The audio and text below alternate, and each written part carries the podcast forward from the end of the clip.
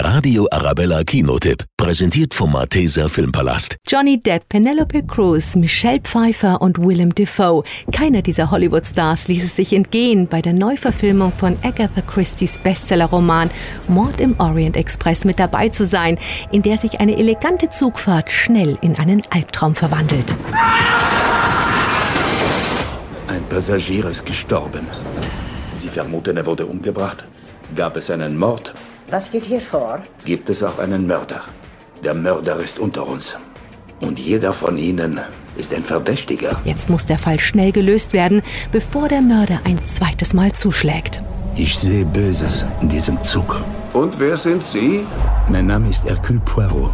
Und ich bin vermutlich der größte Detektiv der Welt. Atemberaubend schöne Bilder, eine bekannte Geschichte, bei der man aber trotzdem von Anfang bis Ende mitfiebert.